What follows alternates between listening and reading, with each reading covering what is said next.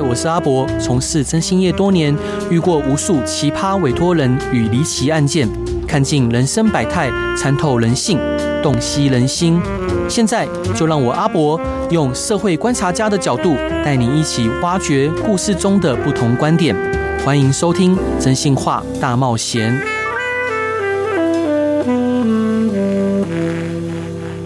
Hello，各位亲爱的听众朋友，大家晚上好，欢迎回到飞碟电台，收听由我真心是阿仔主持的《真心话大冒险》。今天的特别来宾是一位资深的媒体人，多年来拥有丰富的写作经验，还有出版过许多部的报道文学作品，封笔十年后。这一次，他决定挑战自己，创作了这一本中古世纪华丽魔幻幻风格的长篇小说《觉醒者：终末之门》。这个决定呢，源自于一位母亲对儿子的爱。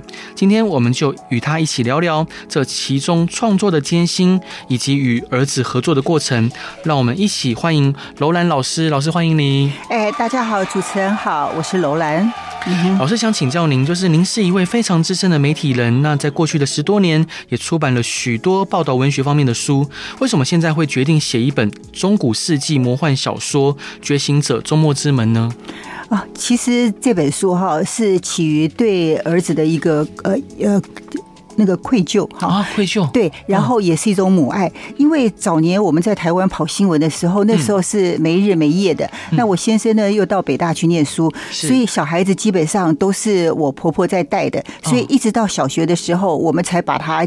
那个接来台北，后来后来才到上海去，所以在那个前面的过程之中，我总觉得哈，因为我每次周末回去看他，礼拜天他走的时候，我都要趁他睡着的时候偷偷离开他，然后到台北去。所以在这个小孩子小的时候没有照顾他，所以后来当他创业的时候，我当然是尽可能使尽浑身解数去帮助他。所以那当他呃在那个当他在 B 站哈，就是呃。嗯，自己哈就制作他的游戏游戏小创作，然后呃长达差不多两年的时间，获得了投资人的青睐。对啊，所以给他给了他一笔创业基金。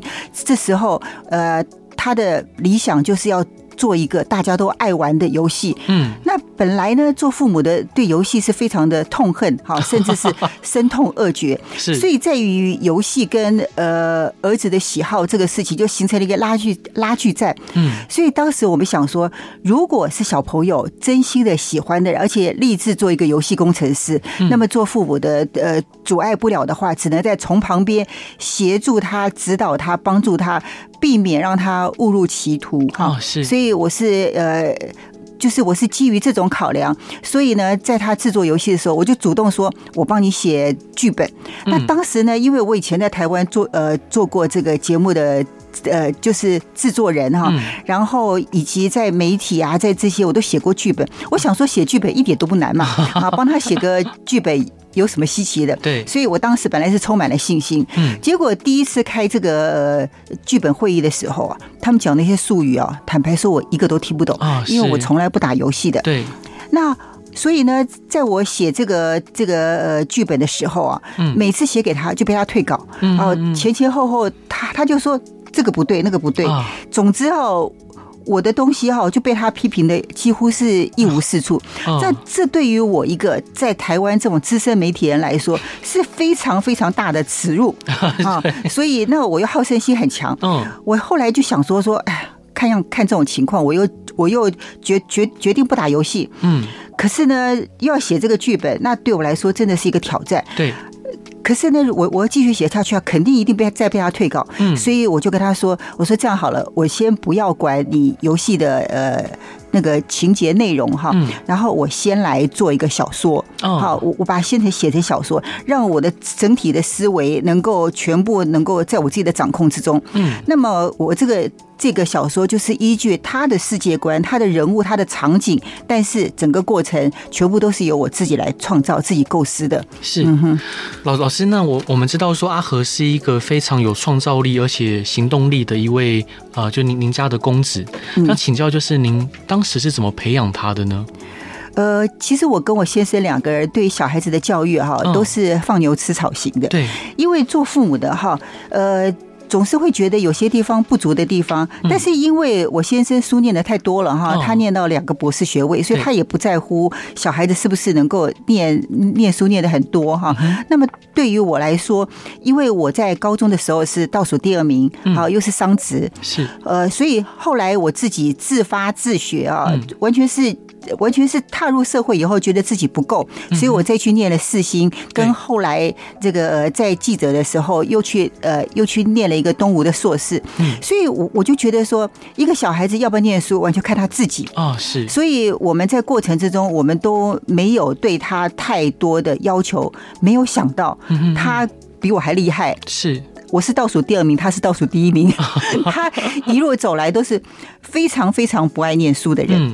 好一，然后呃，到高中哈，也也是曾经被那个学校踢出来，要要他去念别的学校啊，被校长特别请他走，说你的成绩严重的影响到班级的平均数，所以请他离开啊。所以呢，那我们也还是支持他，也觉得无所谓。但是我只跟他有个要求，呃，我其实对他有有几个要求。第一个，我们的自家格言是。不赌不毒是哈，不能沾毒品，不能赌博，而且是己所不欲，勿施于人。那在这这个基础之下，他只要大学毕业，嗯，而且我跟他说，只要能混毕业就好了，啊，不太需要你真正的能够呃学到什么，最重要是他自己想做什么。对，结果没有想到。他好不容易哈奋发图强了一个一个月，就在我很生气很生气的看他打游戏呃打电动，然后耗日费时、万物丧志的时候，然后我就决定说说呃。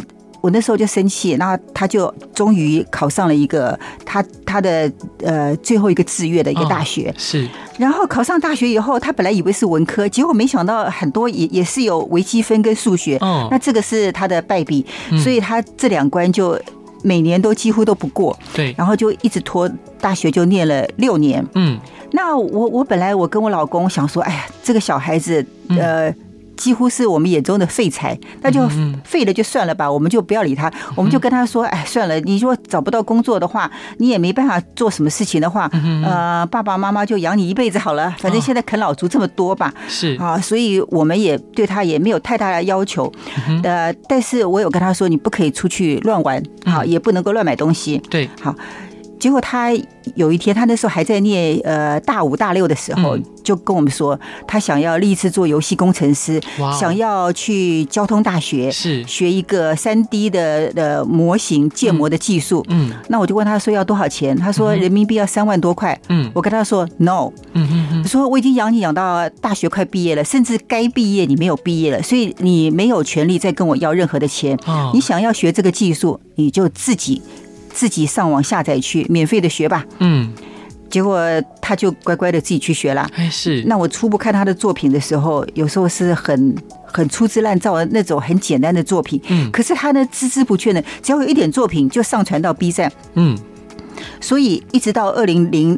二零二零年的时候，那时候疫情期间，我我跟我老公在玩那个小视频啊，在开始学小视频，因为那在家无聊嘛，对啊，都在家上班，也没办法去公司的时候，嗯，所以我们在玩小视频的时候，突然有一天他就。跟我们说，嗯，他说，呃，他有粉丝要跟他见面。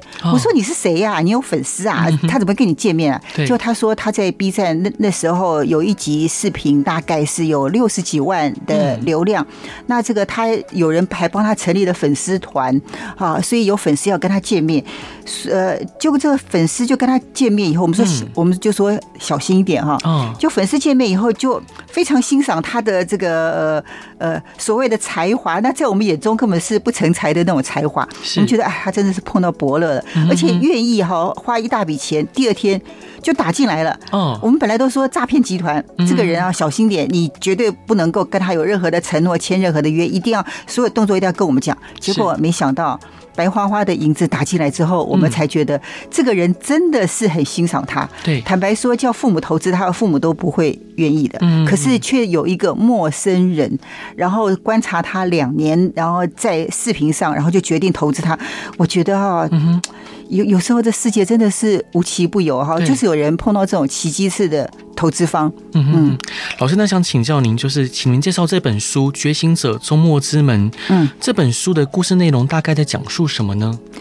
其实这本书哈，它就跟很多游戏是一样的。对，这个一般很多游戏哈，假如真正去追究，就是打怪兽、打恶魔、救公主等等，或者是呃，像三国啊，这个这个一些古装啊，一些呃。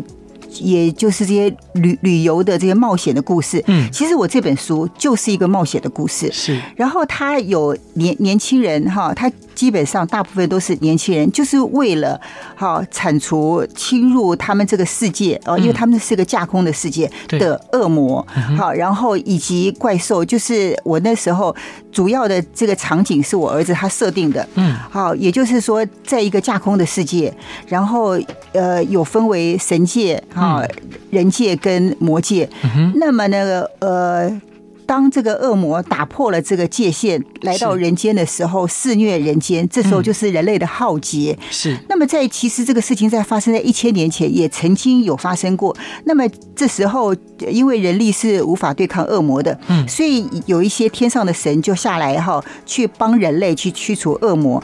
嗯，他们呃在。在驱逐恶魔的过程之中，有一些神力就留在人间，所以后来的这些人，他就要去寻找这些神力，呃，拿到这些神力之后，用各种各色方法取得这些神力以后，才能够去对抗恶魔。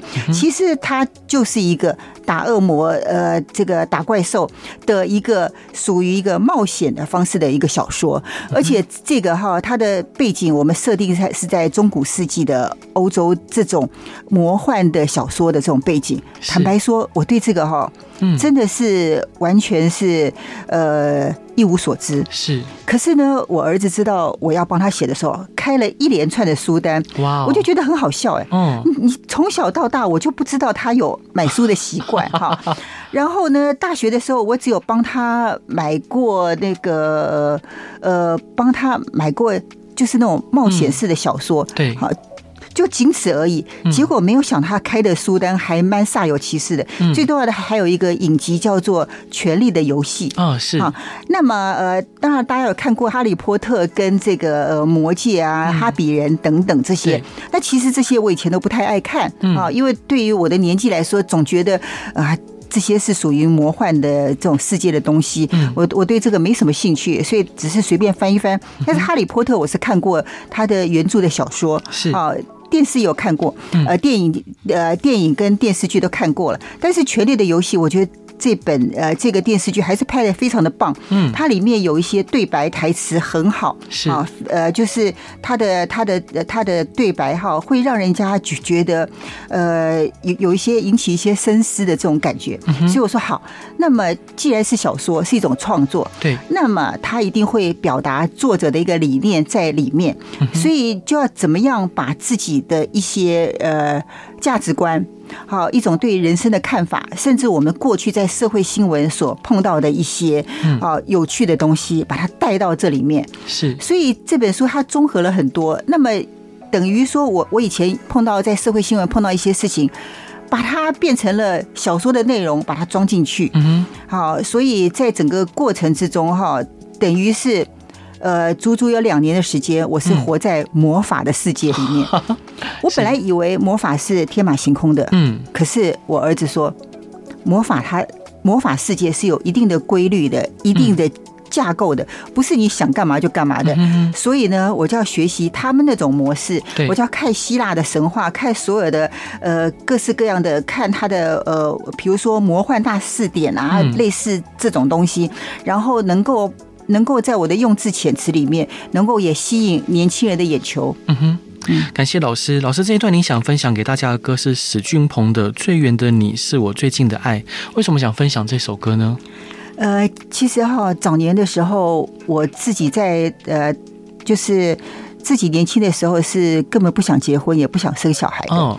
结果我在贸易公司上班的时候，有一年被派到香港去出差。对。呃。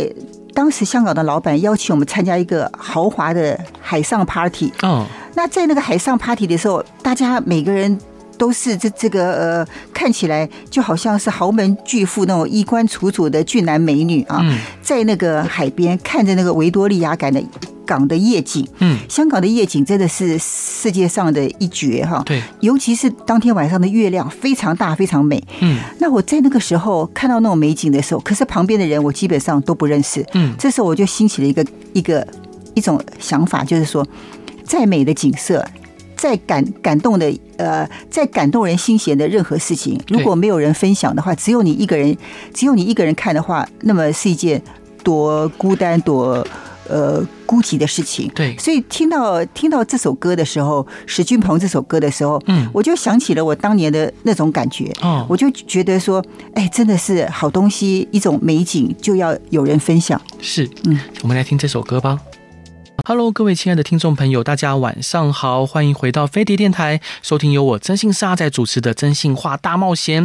今天邀请的来宾是资深媒体人楼兰老师，老师欢迎你。哎，主持人好，我是楼楼兰老师。那我想请教您啊，就是您出的这本新书《觉醒者：终末之门》是由时报出版的，想请教，就是这一个游游戏剧剧本的写作之中，有遇到什么样的困难吗？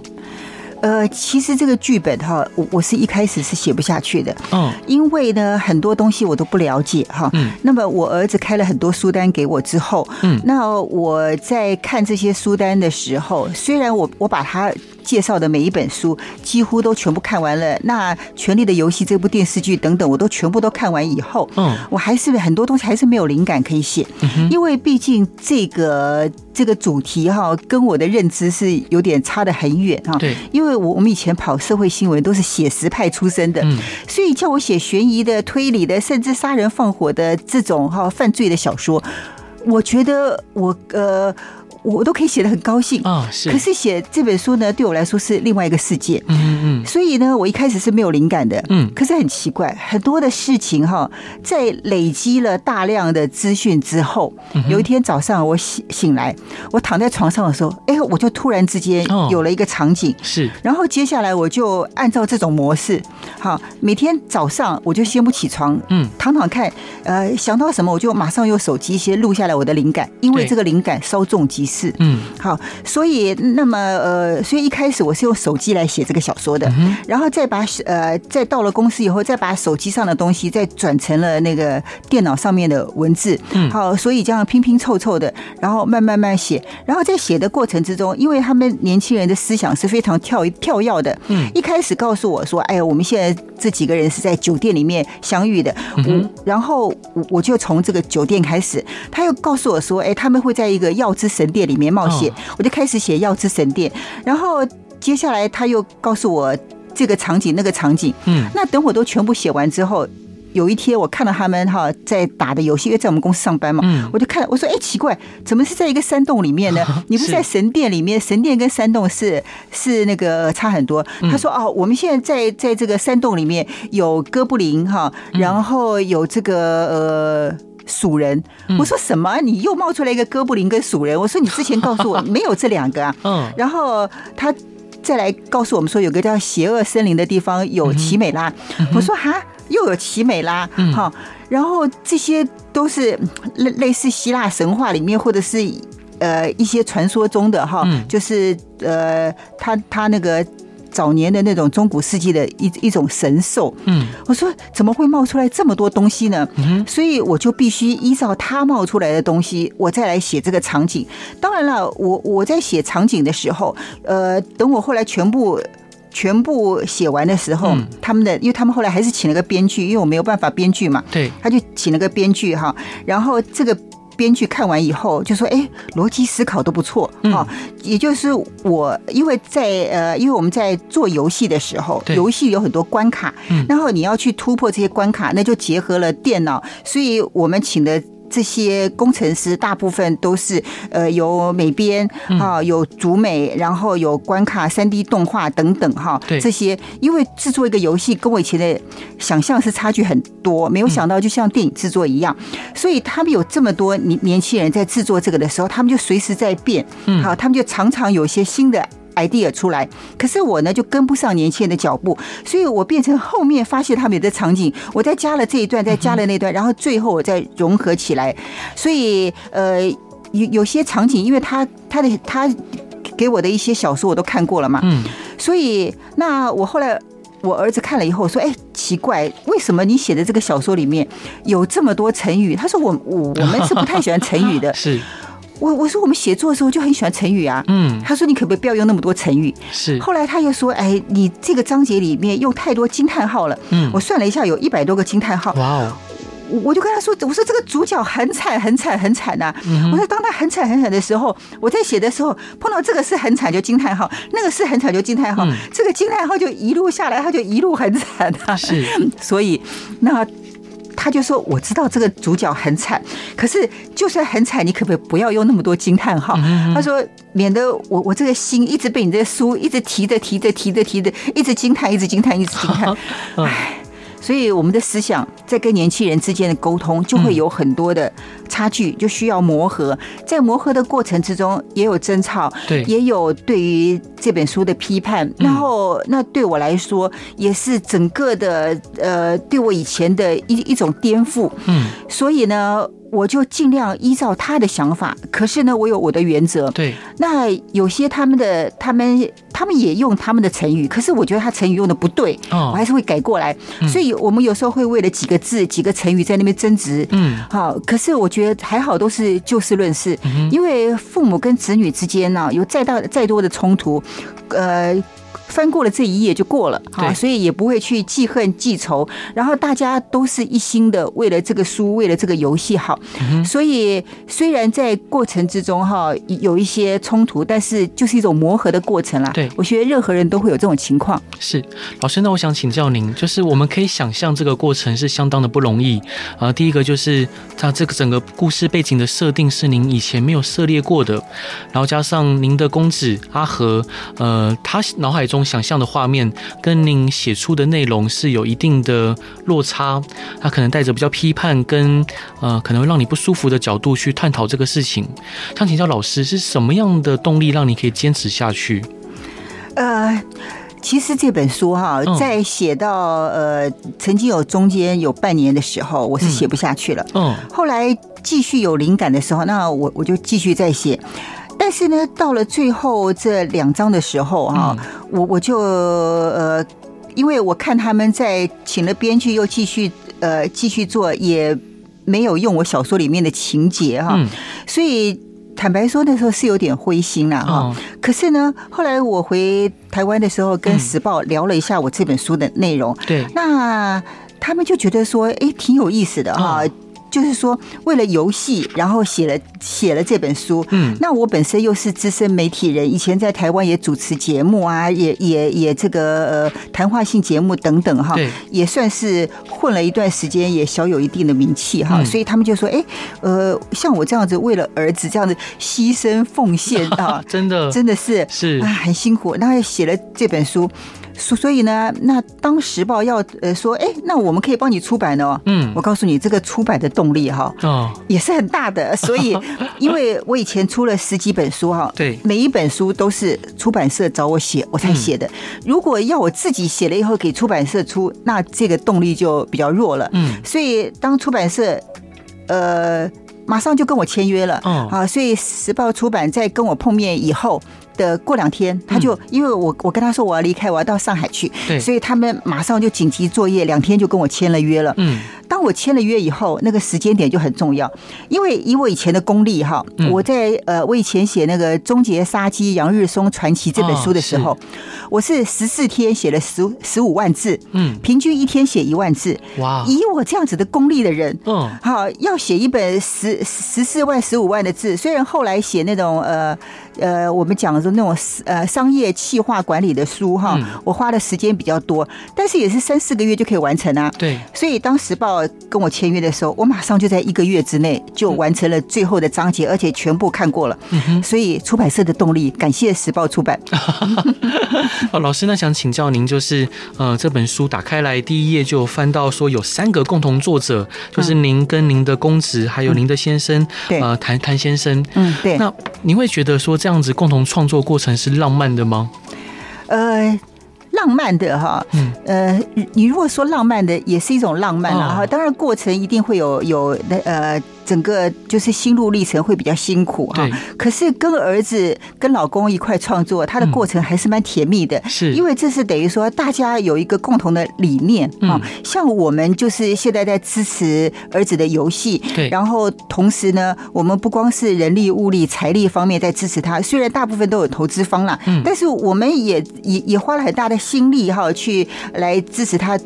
总是，这就是一个等于说，在这个过程之中，我在写这个这本书的过程之中，我跟我儿子共同成长，甚至我在这个过程之中跟他的差距变小了。嗯，而他也因为开公司需要很多法律的人事的财务的各方面，还有投资人，然后跟他开会的时候，他他的一个二十几岁年轻人做这种事情是很彷徨无助的。对，好，因为他就好像呃以前什么都不懂，突然之间哈呃好像类似黄袍加身一样，然后你就。整个要进入这个呃游戏公司，然后来来做一个老板，做一个董事长，那他的压力是非常大的。所以我们在这方面也是给予他很大的支持和鼓励。嗯，所以虽然我们生育养育了弹劾，可是这本书哈跟他做这游戏哈，让我跟我老公两个。等于说是对于游戏的观感哈，嗯，会有另外一个，就说，哎，你同样的是戏剧节目、电影节目，然后你可以抚慰人心，可以可以让一些人哈能够去有疗愈。同样的，在游戏也是年轻人一种交友跟疗愈的方式。你既然禁止不了，那么我们就支持他。所以在过程之中，我老公就说了一句话，嗯，就是。呃，我儿子的游戏跟这本书，其实对于父母是有再造之恩啊，是。老师，那我想请教您，就是身为我也是一个父亲，那我想请教老师，您身为一位母亲啊、看到孩子从您刚上一段有提到说，呃，觉得他可能发展的不是那么顺利，到他积极应或者是比较专精的在 3D 建模的方面去学习，到现在创业，还有一起一起创作了这一本作品，还有这个游戏，你有看到他什么样的转变吗？呃，我觉得他转变的是非常非常大。是第一个，他这个责任心必须要加重了。嗯，因为他带了十几个工程师，那这些工程师在他的领导之下，嗯，当然难免，因为他很年轻，好，那有些这个工程师年纪都比较大，嗯，所以在于这个人事方面，一定会碰到一些呃，就是。不服他，然后甚至有其他的意见，他不见得能够带得动他们。对，所以在这过程之中，他也很辛苦。然后曾经有被气的哦，跑回来抱着我痛哭的时候哈。然后，那么我我就知道，所有开公司哈一个。我无论是年轻人或者是年纪比较大的人，只要是开公司碰到的这些事情，他都会碰到。对，他只是比一般人提早碰到而已。嗯，所以当他碰到这些纠纷、问或问题或者是挫折的时候，我我们就在旁边帮助他、抚慰他，给他了很多见解。所以我跟我老公，我们蛮庆幸的，因为。呃，一个是学法律的专家，然后我呢又是社会社会大学哈出来那个呃研究社会，所以我在各方面我们都可以给他很好的建议哈，让他能够度过这段成长期。同时，我们也跟他说不要有太大的压力，因为他还年轻哈。很多年轻人像去年疫情的时候倒了不知道多少家游戏公司，真的哈。然后我跟他说，我说你今天就算你做，就算你没有办法把你的超级大的那种呃角色扮演的 RPG 的这种大型游戏做出来，嗯、但是你马上十一月份就会先出来一个哈，他们所谓的 Rogue 哈，嗯呃这个动作的游戏，已经已经能够先出来一个游戏了。我说就算你做不了那个，但是至少你在成长的过程之中，嗯，你整个人学习到很多的事物。对，好，同样的，他教育了我们，我们也教育了他，啊，就就是这个世界也带动了我们整个家庭的一个更加融合，然后去面对。共同的一个呃理想跟目的。是老师，这一段你想分享给大家的歌是李宗盛先生的《鬼迷心窍》，为什么想分享这首歌呢？李宗盛哈，他唱歌有一种沧桑的感觉啊。好，我一向都很喜欢李宗盛的歌。嗯，那呃，通常我喜欢的歌，他他的意境跟他的歌词，还有他的那种感觉哈，都是非常的优美。嗯，那李宗盛的歌有一种过尽千帆，然后你终于找到了呃你呃心爱的人的那种感觉。嗯，那么这就是我想希望大家都能够找到自己心爱的人，所以我选择了这首歌《鬼迷心窍》。感情其实就是鬼迷。灵心窍，结婚也是女生头婚。好，所以太清醒、太理智的人是很难谈感情跟婚姻的。是，好，我们来听这首歌吧。Hello，各位亲爱的听众朋友，大家晚上好，欢迎回到飞碟电台，收听由我真心是阿仔主持的《真心话大冒险》。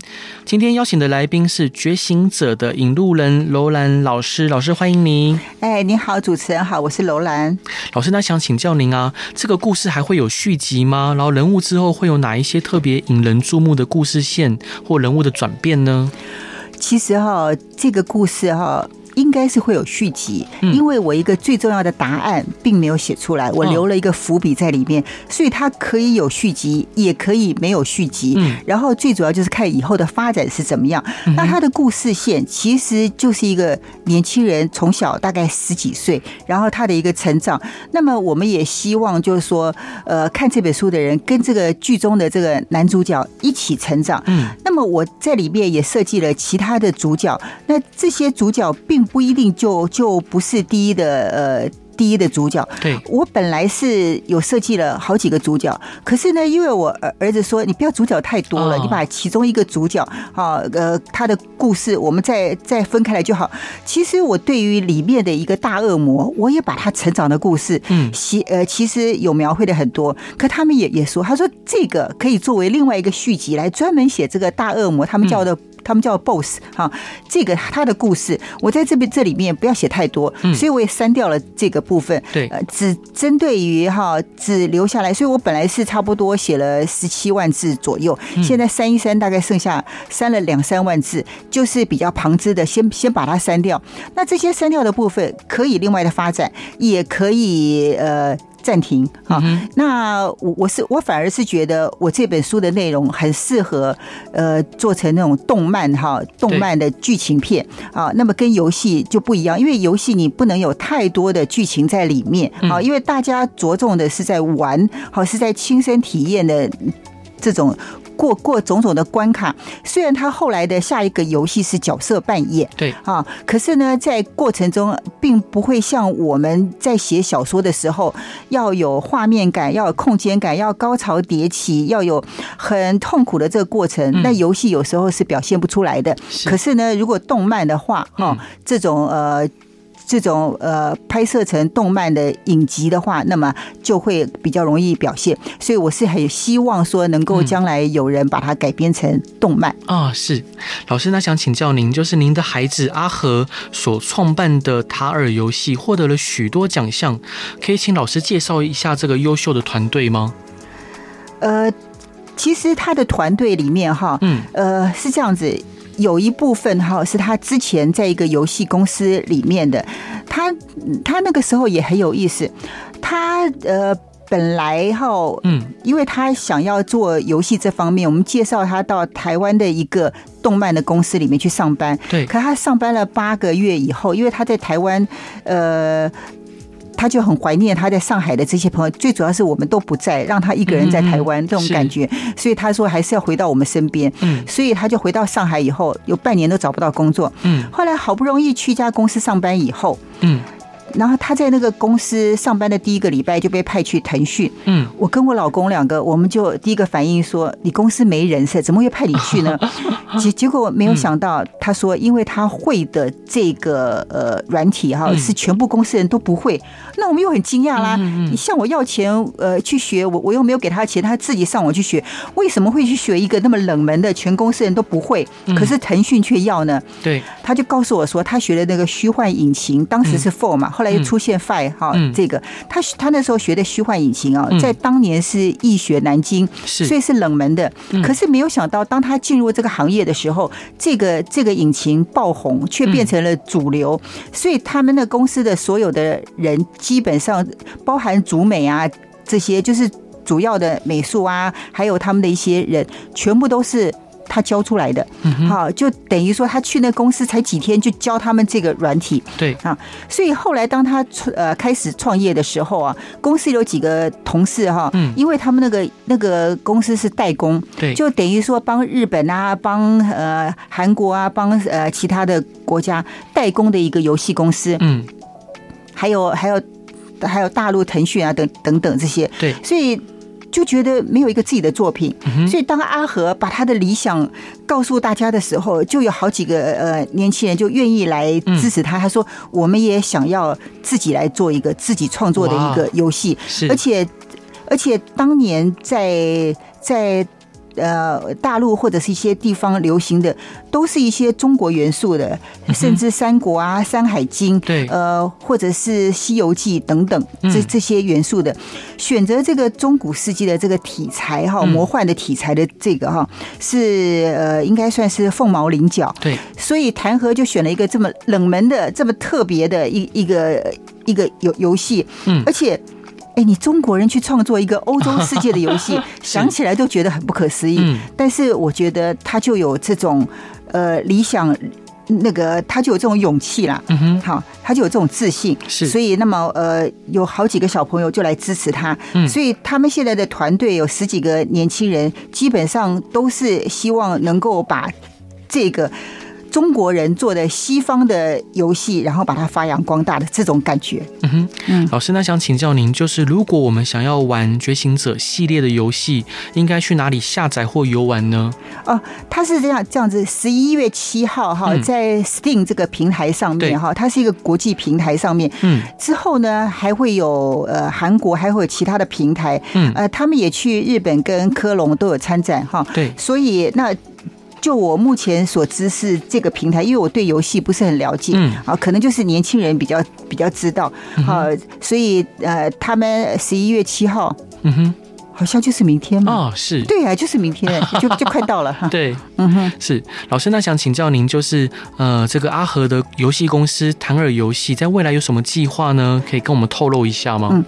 他呃现在出的这个哈是 Rogue 游戏哈，就是动作派的游戏，嗯，其实就是《觉醒者崛起》系列的前传，嗯。啊，那么它还有呃另外一个所谓的正传哈，就是属于这个 RPG 这种角色扮演的游戏，这种大型的，因为这种大型的游戏需要四联机，对，那他呃一直不太喜欢做手游，因为。觉得手游太简单了，可是虽然手游是属于比较暴力的哈，可以暴起暴落的这种获利比较丰丰富的，可是呢，他比较坚持要做单机的游戏，嗯，所以那我们未来还是朝单机的游戏。那投资人投资的一个理念呢，呃。一个原因呢，也是说他们看好未来这个单机游戏的市场，认为说大家还是追求五 G 啊、六 G 这种高品质、高画质的一种游戏的一种感官的玩法哈，所以他们就是愿意支持他。是，老师，那想请教您，就是如果对呃弹耳游戏呃关心的朋友们，他们可以去哪边呃，就是得到就是弹耳游戏的最新资讯？呃，他都会在哔哩哔哩上面哈，嗯、然后他的呃叫做 Eleven 阿和，或者是直接打弹耳游戏，那他也会在 YouTube 等好一些这个平台上面去去这个发布他的消息。嗯嗯，那这些媒体平台他都会来发布。是，老师，那我最后想请教您啊，就是呃，我因为我刚刚说，我觉得老师是非常慈祥的。慈祥这个字，我第一次听到，和蔼可亲哈，我也是，是，是因为我我能想象，就是老老师突破这么多的呃难题，然后愿意做这么多事情，就为了您的孩子，所以我觉得这是一件很一般的母亲可能都做不到这个程度。想请教老师，就是你一路上这样子看着您的孩子，您的公子阿和，呃，这样子。努力，然后奋斗，然后创业的历程，你的心境是怎么样变化的？嗯，我觉得哈，我是看到他虽然为了公司的一些事情哈，嗯、无论是人事或者是财务方面的事情哈，财力方面的事情在烦恼啊，嗯、甚至有时候会失眠睡不着觉。那这方面我是很心疼啊，觉得就是说他为了这个公司这样付出，他也因为。凝聚一个公司的人才哈是很不容易的，他好不容易在这个十几个人的这个人才这样子凝聚起来哈，大家向心力都很够，嗯，所以我我们也希望就是说他这个公司能够持续下去，这是我的一个理想，嗯，但是呢，同时我也跟他讲说自己压力不要太大哈，呃，尽量随缘，因为很多事情不是说你能够决定的。虽然我觉得他一路走来哈，这个呃每个阶段都有不同的投资方，甚至。甚至发行商都会预付款哈，让他能够继续这个呃呃继续发展下去。所以我们也很看好他他这个。呃，他这个市场，可是呢，因为基于我们疼爱小孩的这个情况，我们做父母的只希望他能够平平安安、健健康康的长大。至于说这个游戏能不能成功，好，那个我们只能够就说，我们祝福他，希望他能够成功。是，还是要再次跟各位听众朋友推荐这本新书，是由时报出版的《觉醒者：终末之门》。这呃，不但是一个中古世纪的奇幻小说，更是一位母亲呃，她的倾注她的毕生的心血给孩子创作的一个作品。另外呢，也要跟各位听众朋友分享，就是呃，在十一月七号在 Steam 就可以玩到，就是刚刚我们提到的这本书的背景故事所创作的游戏啊，那叫觉醒者就可以玩到了。觉醒者。遗忘之誓，誓言的誓啊，遗忘之誓，嗯，是，这是游戏的名字，嗯嗯。再次感谢老师来节目上玩，也祝福老师的新书跟公子的游戏大卖，谢谢。是老师最后一段你想分享给大家的歌是《刀郎的花妖》，为什么想分享这首歌呢？刀郎在七月份哈出的这个《罗刹海市》哦爆红哈，大概下载了五天，就是现在可能已经十几亿的这个下载的流量了。嗯，其实他除了这个《罗刹海市》之外，他这个花妖这这个哈也是蒲松龄书的一个一个小说的一个背景哈。